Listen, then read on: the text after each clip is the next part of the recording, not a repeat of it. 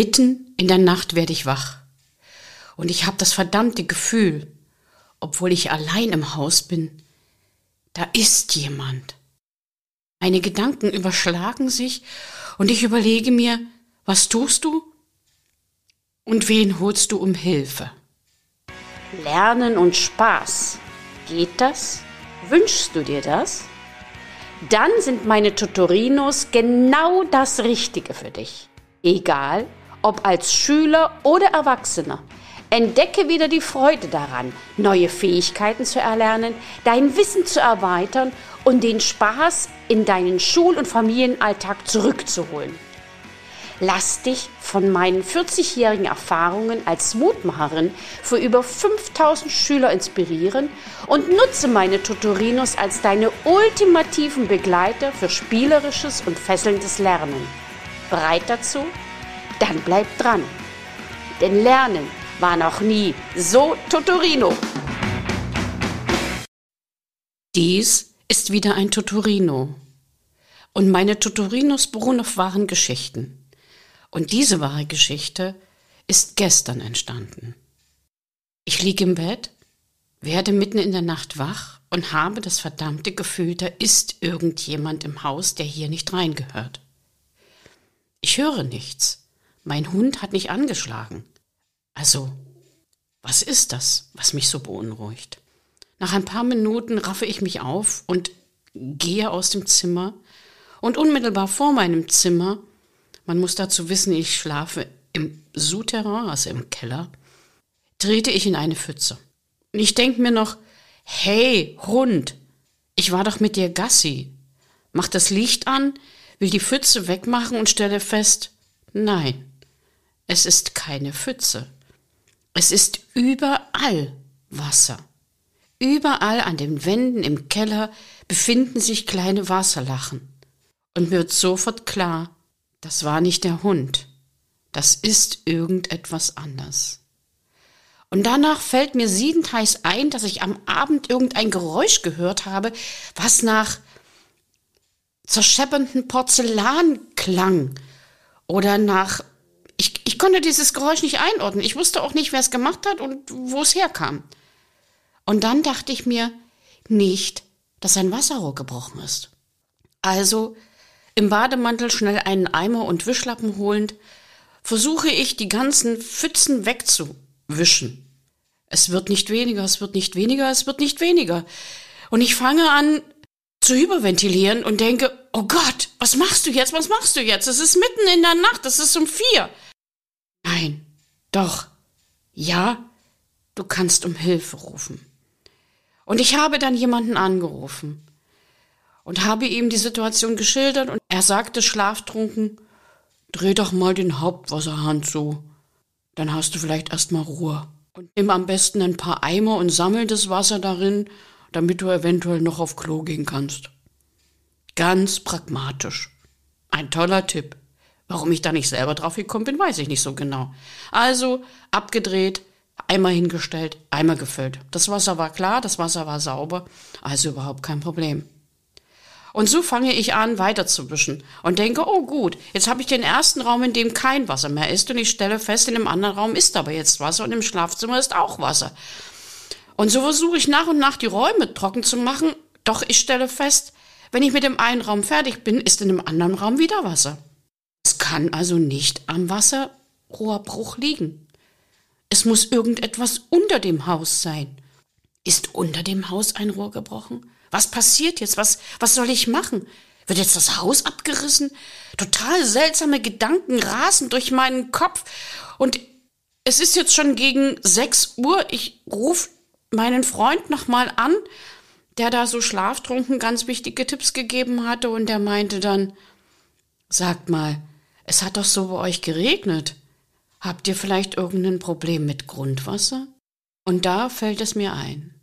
Wir haben, als wir gebaut haben, um dieses Haus eine Drainage gemacht, weil es immer wieder mal Schichtenwasser gab. Also kein Grundwasser, aber Schichtenwasser, das von den Bergen oder von den kleinen Hügeln über den Wald bis hinunter in unser Dorf und dann bis in den Teich fließt.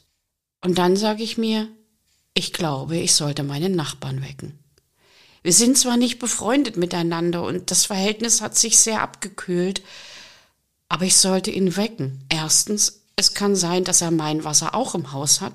Und zweitens, wenn es die Drainage ist, dann kann er vielleicht mir helfen. Und so tue ich es auch. Etwas verschlafen schaut er auf dem Fenster und sagt, was ist los? Ich sage, kannst du mal schauen, ob du in deinem Keller auch Wasser hast und kannst du mal gucken, ob die Drainagepumpe funktioniert? Gestern ging sie noch. Okay. Nicht mal zwei Minuten später steht er vor der Tür und sagt, ja, ich habe auch Wasser im Keller. Und wir schauen uns beide die Pumpe an, die das Wasser abpumpen soll und stellen fest, sie geht nicht. Da ist Draht teuer. Um sechs Uhr irgendwas tun, damit Wasser abgepumpt werden kann, damit das nicht weiter ins Haus läuft. Und ich denke mir, Mensch, guck mal in die Garage, vielleicht hast du ja da noch was. Vielleicht gibt es da noch eine alte Wasserpumpe. Und wirklich, ich finde eine Wasserpumpe sogar noch einen Schlauch. Wir holen die alten kaputten Wasserpumpen aus der Zisterne und setzen die andere Wasserpumpe ein. Und hoppla, es geht. Die Wasserpumpe pumpt ganz fein und man sieht, dort wo die Drainage in diese Zisterne hineinragt, läuft das Wasser kontinuierlich und wunderbar nach. Ja, es ist Schichtenwasser. Wir sind jetzt beide hellwach und legen fest, wir wischen erstmal unser Haus aus. Und dann treffen wir uns wieder in einer Stunde und dann beratschlagen wir. Und so wird es auch gemacht. In meinem Haus wird es langsam trocken. Bis auf das Schlafzimmer ist alles soweit in Ordnung. Es läuft doch nichts mehr nach. Also liegt es daran. Also kann ich auch meinen Wasserhahn wieder aufdrehen. Das ist schon mal positiv. Kann also mir einen Kaffee kochen und kann mir auch Zähne putzen. Nach einer Stunde treffen wir uns wieder. Und dann sagt er, die Pumpen sind beide kaputt, die funktionieren nicht, die alten. Wir müssen uns um neue Pumpen kümmern. Und Gott sei Dank habe ich frei. Eigentlich wollte ich was völlig anderes machen. Aber ja, das geht vor. Und mein Nachbar ist freundlich und höflich und wir beratschlagen. Und dann treffen wir uns kurze Zeit später wieder und fahren in den Baumarkt, holen Pumpen und basteln den gesamten Mittag und noch den Nachmittag daran, die Pumpen wieder nach unten zu setzen. Wir kommen ins Gespräch, wir reden über dies und das und auch über Familie und wie es uns geht. Und es ist ein erstes langes Gespräch, mit meinem Nachbarn, ich würde mal sagen, nach 10 oder 15 Jahren. Und ich denke, Mensch, ist ist eigentlich ganz toll. Und dann denke ich mir, Gott sei Dank hast du um Hilfe gerufen. Gott sei Dank hast du Menschen gefragt, ob sie dir helfen können. So wird die Situation leichter für mich. Und ich habe auch kein Skrupel zu fragen. Damit komme ich zur nächsten Geschichte. Kennst du das? Du möchtest nicht nach Hilfe fragen? Ich habe es bei meinem Sohn erlebt. Mein Sohn lebt einige hundert Kilometer von mir weg. Und wir telefonieren immer wieder mal. Und ich merke manchmal, dass ihm was auf dem Herzen brennt. Und dann sagt er, Mutti, nein, das ist mein Bier. Ich möchte nicht, dass du mir hilfst. Ich muss das allein hinkriegen. Und so ging es viele Jahre lang. Doch irgendwann mal platzte er heraus und sagte, weißt du, ich will nicht schwach sein.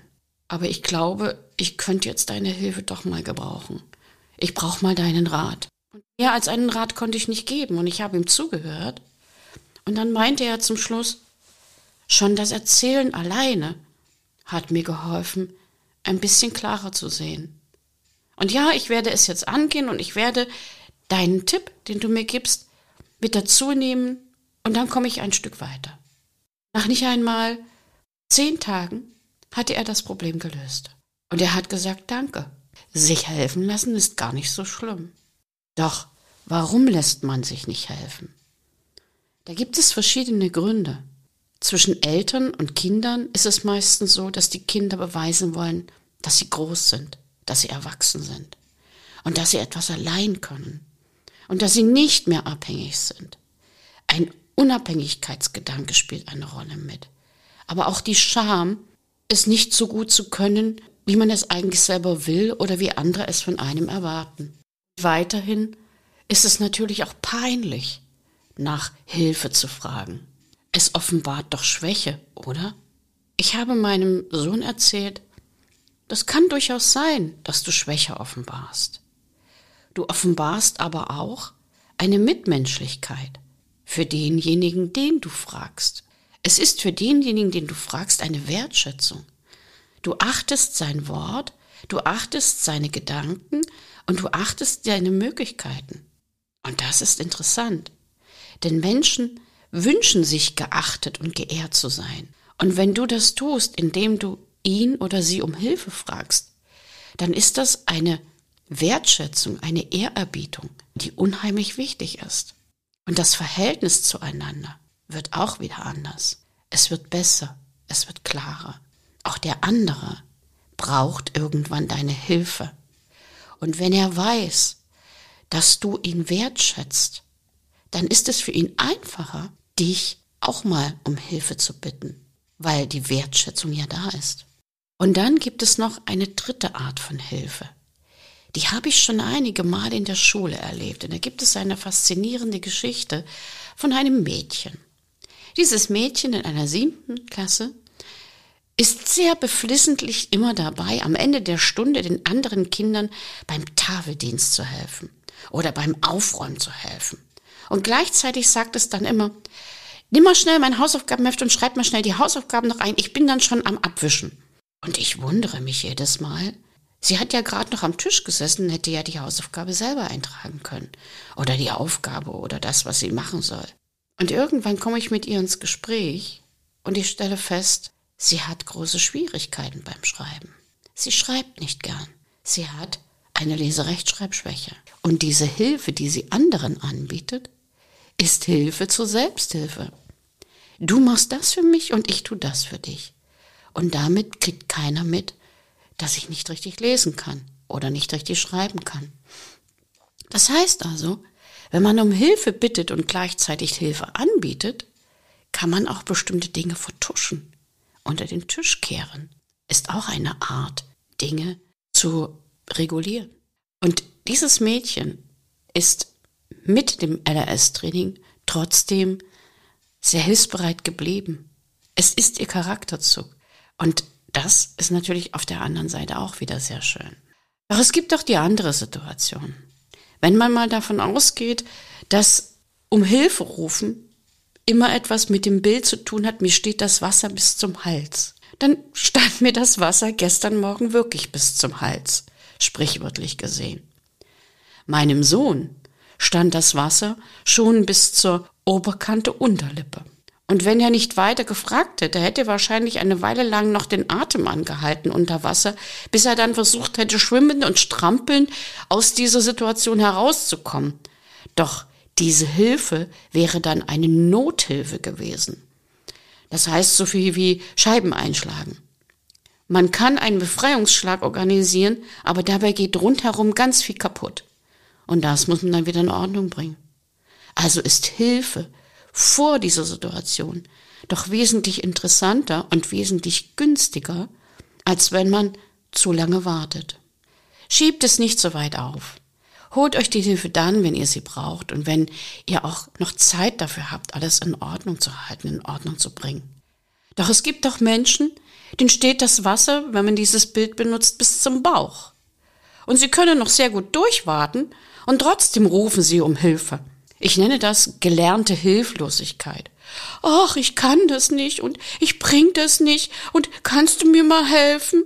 Und im Nachhinein stellt man fest, ja, er ist schneller fertig als du. Du hast seine Aufgaben mitgemacht und derjenige geht jetzt spazieren oder einkaufen oder irgendwas anderes. Und dann ärgert man sich, dass man hilft, oder? Und diese erlernte Hilflosigkeit gibt es öfter, als man denkt. Man muss mal dahinter schauen, warum jemand was nicht kann und auch mal nachhaken, woran es genau liegt. Es gibt Situationen, in der wissen wir es und wir können es. Wir brauchen keine Hilfe. Und dann gibt es Situationen, da wissen wir es, aber wir wissen, dass wir es alleine nicht schaffen. Und dann ist Hilfe notwendig. Und dann bittest du einfach um Hilfe. Es gibt aber auch Situationen, da wissen wir es nicht, aber wir brauchen Hilfe. Dann geht es darum, das Wissen zu erlangen. Und natürlich können wir das zusammen mit anderen machen. Aber verantwortlich bin ich dafür selbst. Erst wenn ich etwas will, wenn ich etwas erreichen will, etwas Unbekanntes schaffen will, Und wenn ich losgehe, ist Hilfe angebracht. Jemand eine Leiter hochschubsen, der nicht gehen will, ist ein Unterfangen, was es sich gar nicht lohnt anzugehen. Und es gibt so viele wunderbare Sprüche, die damit zu tun haben. Maria Montessori sagt immer, hilf mir es alleine zu tun. Und dieses alleine zu tun ist einfach, gib mir die Hand, zieh mich hoch und dann kann ich weitergehen. Abraham Lincoln sagte dazu schon, man kann dem Menschen nicht auf Dauer helfen, wenn man für sie das tut, was sie selbst tun könnten oder sollten. Und Bruce Lee sagte so etwas ähnliches.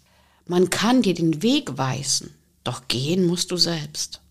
Wenn wir jetzt davon ausgehen, dass wir Menschen in Gruppen leben, in Teams leben, in Kollektiven, je nachdem, welchen Begriff man verwenden möchte, dann ist es doch so, mein Wissen und meine Fähigkeiten und auch meine Kompetenzen sind begrenzt. Ich bin ein Mensch.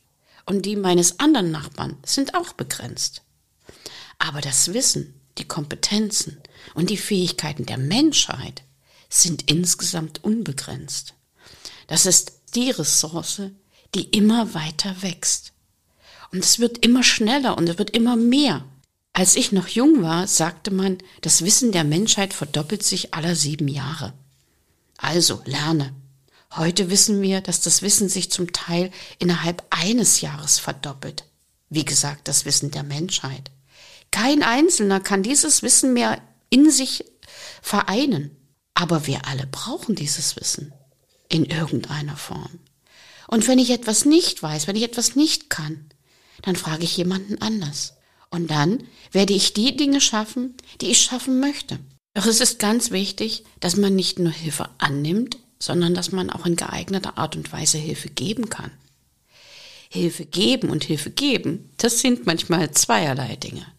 Ich kann Hilfe geben, wenn mich einer fragt. Ich kann auch ungebeten Hilfe geben. Dann fühlt sich der andere meistens etwas unangenehm, weil er glaubt, dass du siehst, dass er einen Fehler macht oder weil es schneller gehen soll oder weil du fertig werden willst. Doch, man kann nur lernen, wenn man das selber tut. Und dann gibt es natürlich auch Helfer, die sagen, wenn ich dir helfe, dann hilfst du mir. 50-50. Doch diese Hilfe ist aus meiner Sicht nicht viel wert. Es wird aufgerechnet.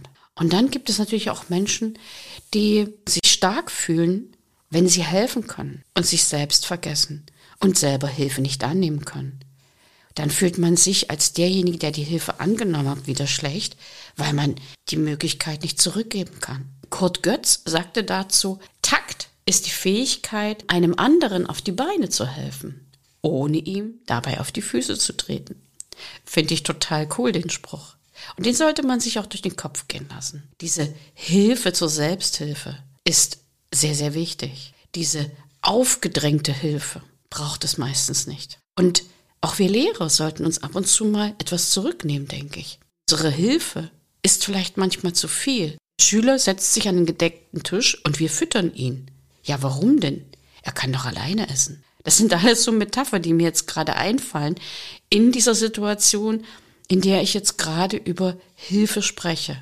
Wenn ich jetzt das so richtig bedenke, dann ist Hilfe geben und Hilfe nehmen eine wunderschöne Gelegenheit, ausgeglichener zu werden, sein Selbstwertgefühl zu steigern, Freundschaften weiterzuentwickeln, aus seiner Komfortzone zu kommen und auch der andere kommt aus der Komfortzone und gemeinsam entwickelt man sich weiter.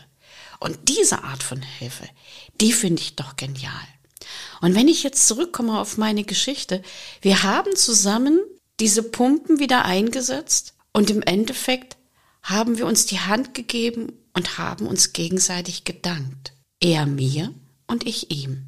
Es ist also nicht nur ein trockenes Haus wieder rausgekommen, sondern eine bessere Beziehung zu meinem Nachbarn. Und das ist es allemal wert.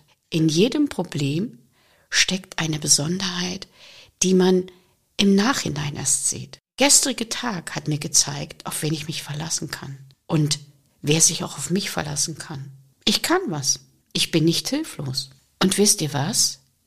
Hilfsbereitschaft beruht auf Respekt und Dankbarkeit und dieser Respekt, den man anderen entgegenbringt Und diese Dankbarkeit, die man empfindet, gibt man weiter, die gibt man zurück. Daraus entsteht wieder etwas Neues. Also, seien wir bereit zu helfen, Hilfe zu geben, Hilfe zu nehmen, sie zu empfangen in Respekt und in Dankbarkeit. Hier ist Rino, die Mutmacherin. Und das war er schon wieder, mein heutiger Kurztutorino. Viel Spaß beim Ausprobieren. Und mit deiner eigenen Würze machst du etwas ganz Besonderes daraus. Denn Lernen war noch nie so Tutorino.